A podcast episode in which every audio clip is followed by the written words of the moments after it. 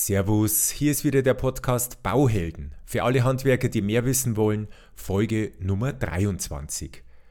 Heute geht es um den allseits beliebten Skonto-Abzug. Der wird ja gerne mal von Kunden gemacht, allerdings manchmal zu Unrecht. Und da möchte ich heute ein bisschen mit Missverständnissen aufräumen. Das ist vielleicht ein etwas harmloserer Themenbereich, es geht jetzt nicht gerade um die Hardcore-Themen wie sonst, nichtsdestotrotz geht es um ihr Geld. Und deswegen würde ich sagen, legen wir gleich los, auf geht's, packen wir's. Herzlich willkommen zum Bauhelden-Podcast. Der Podcast für alle Handwerker hier gibt's alles Wichtige zum Bauvertragsrecht und wie Sie das Ganze in die Praxis umsetzen. Und jetzt viel Spaß beim Zuhören.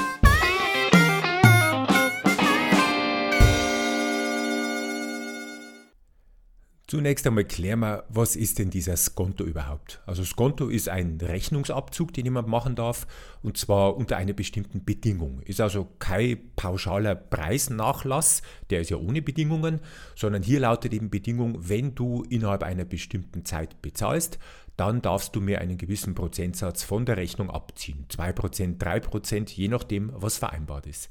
Das ist ja soweit gut und schön, wenn ich zum Beispiel Baustoffrechnungen äh, skontieren kann. Dann ist ja das für mich durchaus Geld, das ich mir ersparen kann. Schlechter ist es halt, wenn der Kunde mir das Konto abzieht. Das Konto wird gerne mal vom Unternehmer ins Spiel gebracht oder auch vom Kunden ins Spiel gebracht zum Beispiel als Abschlussbeschleuniger bei einem Vertrag, der geschlossen werden soll. Und da gibt es halt noch dieses letzte kleine Sahnehäubchen, okay, lieber Kunde, du kriegst noch 2 oder 3 Prozent Konto von mir, dann möchte ich aber heute die Unterschrift. Oder der Unternehmer führt es ein, grundsätzlich auf seinen Rechnungen, einfach damit er sicherstellt, dass auch pünktlich und etwas schneller als normal bezahlt wird. Manche Unternehmer, so in Seminaren, die sagen mir auch, naja, das Konto, das ist ja eine tolle Sache, da spare ich mir ja Zinsen auf meinem Geschäftskonto. Also wenn ich eben mein Konto nicht so lange überziehen muss, weil der Kunde schneller bezahlt, dann kriege ich halt hier eine gewisse Ersparnis hin. Ich muss allerdings sagen, rechnerisch funktioniert das leider nicht. Ähm, ich werde später noch ein kurzes Beispiel zu dem Themenbereich Ihnen präsentieren.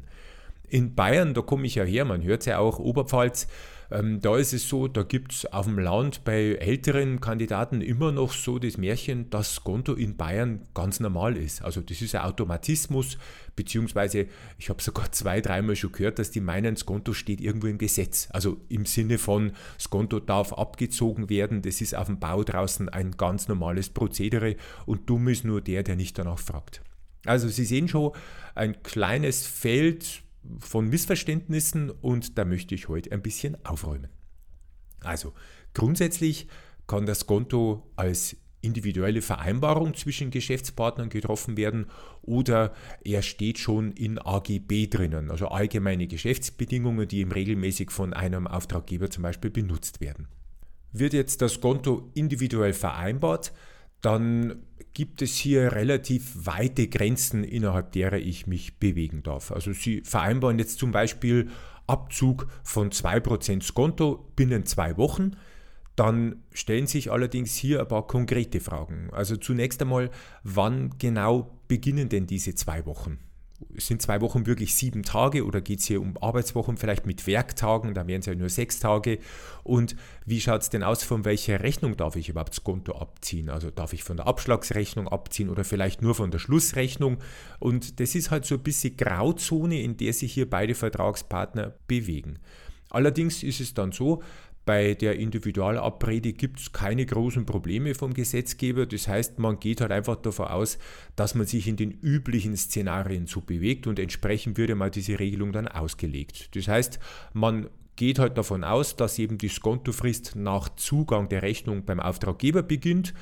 Und weil ich auch nicht mehr weiß, gehe ich halt dann als Auftragnehmer jetzt, äh, Entschuldigung, als Auftraggeber jetzt zum Beispiel davon aus, dass ich eben von jeder Rechnung 2% abziehen darf. Damit ist es erledigt und damit ist auch gut. Wenn Sie als Unternehmer damit klarkommen, was der Kunde mit Ihrer Vereinbarung anstellt, ist soweit alles in Ordnung. Wenn das Konto im Zuge von AGBs vereinbart wurde, dann ist es ein bisschen strenger, weil vielleicht erinnern Sie sich an frühere Podcasts, wenn AGB ins Spiel kommen, gibt es ja auch noch dieses AGB-Gesetz. Das sind also innerhalb vom BGB ein paar Paragraphen, das geht so bei 305 los bis 309 oder 310 und darin steht eben, was darf ich eigentlich in AGBs reinschreiben und was nicht. Und speziell im Paragraph 307, da finden sich eben wörtlich zitiert ein paar ähm, Bemerkungen drinnen, zum Beispiel, dass eine unangemessene Benachteiligung nicht stattfinden darf. Und das ist zum Beispiel, wenn Bestimmungen nicht klar und verständlich sind.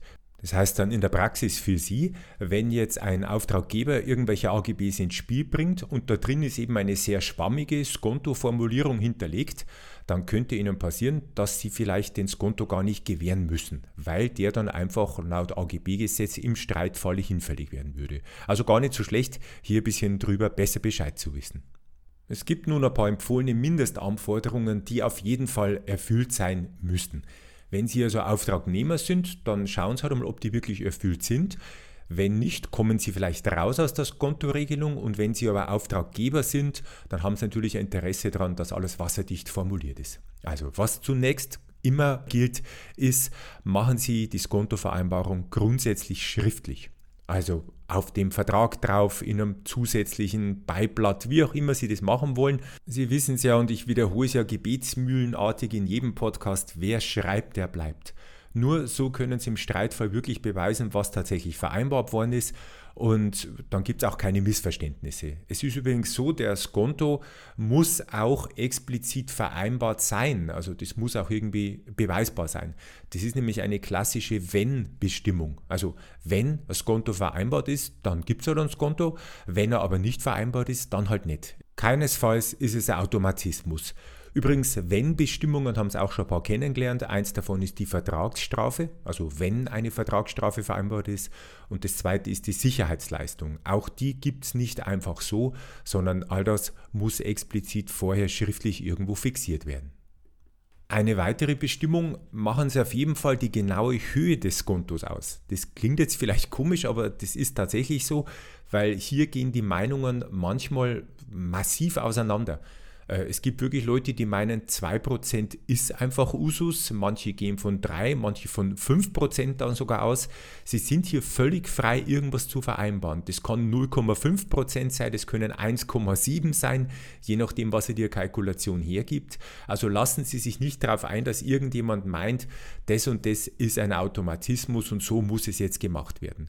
Übrigens, hier gibt es jetzt keine Obergrenze, auch nicht im AGB-Gesetz. Wenn Sie also wirklich jetzt der Meinung sind, Sie müssten 10% Skonto geben, weil Sie ja gerade lustig sind, ich weiß nicht warum, dann dürfen Sie das auch gerne tun. Sie werden also an der Stelle nicht durchs AGB-Gesetz geschützt und sind letztendlich hier in Ihrer unternehmerischen Entscheidung völlig frei. Manchmal sorgt es ein bisschen für Missverständnisse, auch in der Rechtsprechung tatsächlich. Das ist jetzt so eine echte Grauzone, von welchen Rechnungen denn überhaupt das Konto abgezogen werden darf. Also darf jetzt von Abschlagsrechnungen schon das Konto gezogen werden oder eben erst bei der Schlussrechnung, in dem dann nachträglich überprüft wird, wann Rechnungen eingegangen sind. Tatsächlich ist es so, ähm, Sie können das eigentlich vertraglich so vereinbaren, wie Sie das gerne hätten oder wie es eben der Auftraggeber Ihnen vorgibt. Sicher ist auf jeden Fall, dass jede einzelne Zahlung auch einzeln betrachtet wird. Und dabei ist es eigentlich völlig egal, ob es jetzt eine Abschlagsrechnung gewesen ist oder ob es eine Schlussrechnung war. Heißt also zum Beispiel, Sie kriegen fünf Abschlagsrechnungen bezahlt. Bei drei davon ist die Skontofrist eingehalten worden, bei zwei nicht. Dann ist es relativ einfach. Bei dreien ist halt der Skontoabzug gerechtfertigt und bei zweien eben nicht. Wenn jetzt dasselbe Szenario bei der Schlussrechnung erst gemacht wird, dann schauen Sie halt rein in Ihre, Konto, in Ihre Zahlungseingänge und überprüfen, bei welcher Abschlagsrechnung war er pünktlich, bei welcher nicht. Und genau so wird es ihm dann in der Schlussrechnung dann berücksichtigt. Dann bleibt halt irgendeine Schlusszahlung über, die darf er dann auch wieder skontieren. Aber es muss eben nicht sein, dass jede Rechnung hier mit Skonto eingebucht wird, egal wann er es bezahlt hat. Es handelt sich hierbei ja um eine Belohnung für den Auftraggeber wenn er eben diese Belohnung einkassieren möchte, muss er halt auch seinen Part der Vereinbarung einhalten. Übrigens, wenn jetzt wie vorher bei ein paar Rechnungen dieser Skonto, diese Skontofrist nicht eingehalten wurde, dann heißt es nicht, dass jetzt das Konto insgesamt entfällt, sondern eben, wie ich schon vorher gesagt habe, nur für diese speziellen Rechnungen entfällt er dann das Konto und bei anderen darf er selbstverständlich schon gezogen werden. Und gleich noch zum Thema, dass eben auch der Bauherr seine Spielregeln einhalten muss. Natürlich muss er auch die gestellten Rechnungen vollständig bezahlen. Also nicht, dass ich dem mal 20.000er Rechnung stelle, er überweist nur 10.000 und zieht auch noch ans Konto ab. So läuft es nicht, sondern die Rechnung muss vollständig und zwar komplett vollständig, also auch ein paar hundert Euro Abzug zählen hier nicht, vollständig muss bezahlt werden für Sie bitte zu beachten, wenn der Bauherr den Abzug aus bestimmten Gründen macht, weil Sie ihm halt da Gründe dafür gegeben haben, dass Sie vielleicht noch gar nicht ähm, eine prüfbare Rechnung vorgelegt haben, dass sie noch gar nicht bestimmte Dinge erledigt haben, die sie aber schon berechnet haben und so weiter und so weiter. Dann hat er berechtigt zu wenig bezahlt und dann darf er auch auf diese tatsächliche Zahlung dann seinen Skonto ziehen. Also es ist nicht ganz so eine Schwarz-Weiß-Regelung. Auch für Sie gibt es natürlich hier ein paar Spielregeln zu beachten, genau wie für die Bauherrenseite. Die Skontofrist beginnt in der Regel dann zu laufen, wenn Ihre Rechnung beim Auftraggeber eingegangen ist. Und das ist auch völlig egal, wenn der Auftraggeber zum Beispiel ein Rechnungsprüfungsbüro oder einen Architekten mit dieser Rechnungsprüfung beauftragt hat, dann zählt eben der Eingang dort. Wenn Sie sich nicht ganz sicher sind, dann schicken Sie halt die Rechnung einfach zweimal raus, also einmal zum Rechnungsprüfer, einmal zum Bauherrn selber. Und wenn es um sehr viel Geld geht und Sie wirklich explizit nachweisen möchten, an welchem Tag die Rechnung dort eingegangen ist, naja, dann schicken Sie es halt per altmodischem Fax. Vielleicht funktioniert es ja auch bei der Gegenüberseite oder Sie machen es mit einem Einwurf einschreiben. Dann steht genau drauf auf dem Gegenzettel, den ich da vom Briefträger kriege, wann das Schreiben zugegangen ist und genau ab diesem Tag beginnt eben dann die Skontofrist zu laufen. Und ich kann es auch eben später sogar nachweisen. Egal, was Sie tun, wie gesagt, wenn es um sehr viel Geld geht, dann kann ja auch ein oder zwei Tage durchaus was ausmachen dann machen Sie es halt so genau und überlegen Sie sich für sich irgendeinen Workflow, der halt für Sie gut funktioniert. Nachdem der Beginn der Skontofrist jetzt klar ist, muss ich natürlich auch überlegen, wann endet denn dann die Skontofrist, also diese sieben oder diese zehn Kalendertage, die ich da reingeschrieben habe. Ähm, auch hier gibt es so ein bisschen Missverständnisse, weil früher war es so, dass der Überweisungstag maßgeblich war. Das ist aber eigentlich jetzt heute nicht mehr so, zumindest nach EU-Rechtsprechung. Und Sie können tatsächlich davon ausgehen, dass hier der Zahlungseingang auf Ihrem Konto maßgeblich ist. Und der ist ja auch ein eindeutig nachweisbar. Das heißt, Sie können jetzt wirklich genau berechnen, wann ist die Rechnung zugegangen, wann sind diese Tage, die vereinbart waren, vergangen. Und dann können Sie jetzt genau festlegen, ist dieser Skontoabzug noch berechtigt oder kann ich den schon zurückfordern, weil er eben ein oder zwei Tage zu spät überwiesen hat. Und wenn es wirklich 100% sicher sein wollen, ich habe jetzt ein paar Mal schon den Begriff Grauzone genannt, ja, dann formulieren Sie es halt einfach so, dass es wirklich ein eindeutig ist.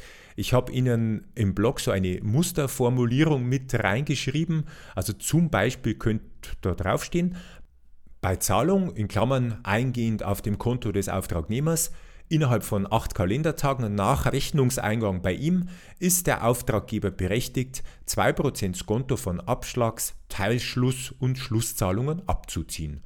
Das wäre so eine beispielhafte Formulierung. Sie finden aber da bestimmt im Internet noch einiges, was Ihnen vielleicht besser entspricht. Aber damit ist einfach alles tatsächlich so geregelt, dass es eben dann bestenfalls nachher keine Streitereien und keine Missverständnisse mehr gibt. Ich meine, das Konto ist doch eine Menge Geld.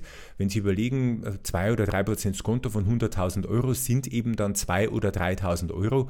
Und das macht für mich als Unternehmer durchaus einen Unterschied, ob ich die auf meinem Konto habe oder ob ich es eben vorher hergeschenkt habe. Und da komme ich eben gleich zu meiner Gretchenfrage, ist dieser Skonto denn überhaupt sinnvoll?